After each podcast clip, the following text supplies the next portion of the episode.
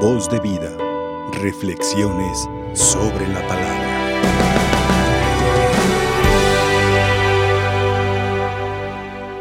San Juan en su primera carta tiene esta afirmación, dice, hijitos, miren cuánto amor nos ha tenido el Padre, que no solo nos llamamos hijos de Dios, sino que lo somos. Y si somos hijos de Dios, indudablemente contamos por encima de todo con el amor de Dios nuestro Padre, por encima de todo. Tanto así que San Pablo en una de sus cartas llega a afirmar también, donde abundó el pecado, sobreabundó la gracia.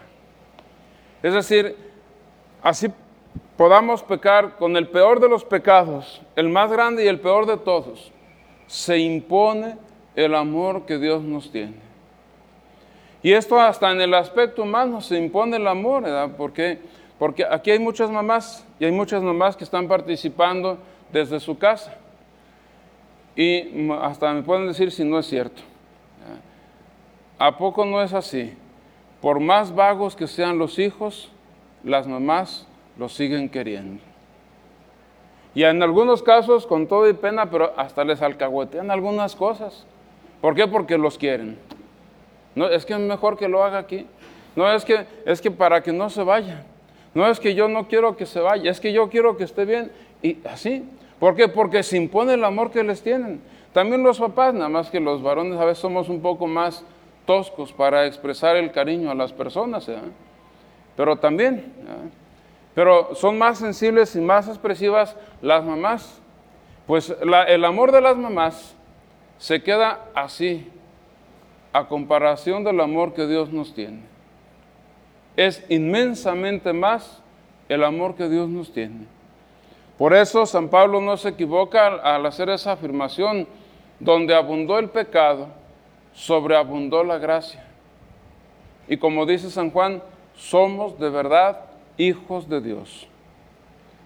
Y si somos de verdad hijos de Dios, ahora el autor de la carta a los hebreos simplemente nos está invitando, dice, acerquémonos pues con plena confianza al trono de la gracia.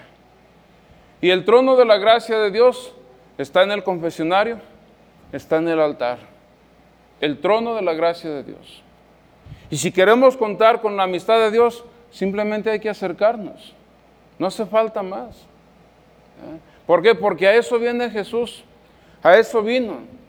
Yo no he venido a llamar a los justos, sino a los pecadores, dice al final del Evangelio de este día.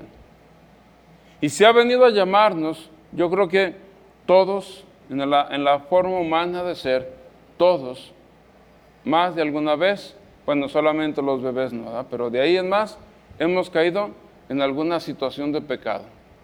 Todos, en la parte humana. Pero para eso tenemos el trono de la gracia, que es el altar que es el confesionario, para acercarnos a Dios y dejarnos envolver por el amor que Dios nos tiene. No hace falta más que dejarnos amar por Dios. No hace falta más que eso.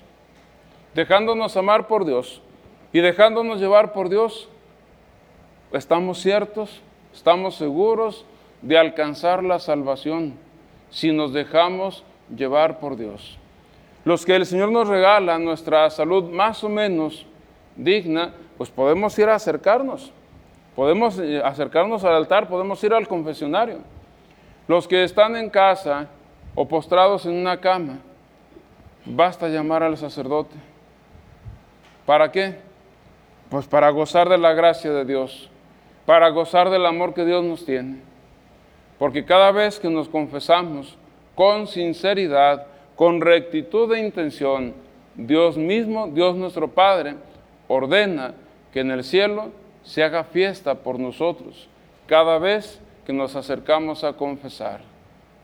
Entonces, ¿qué nos queda? Dejarnos amar por Dios. Voz de vida.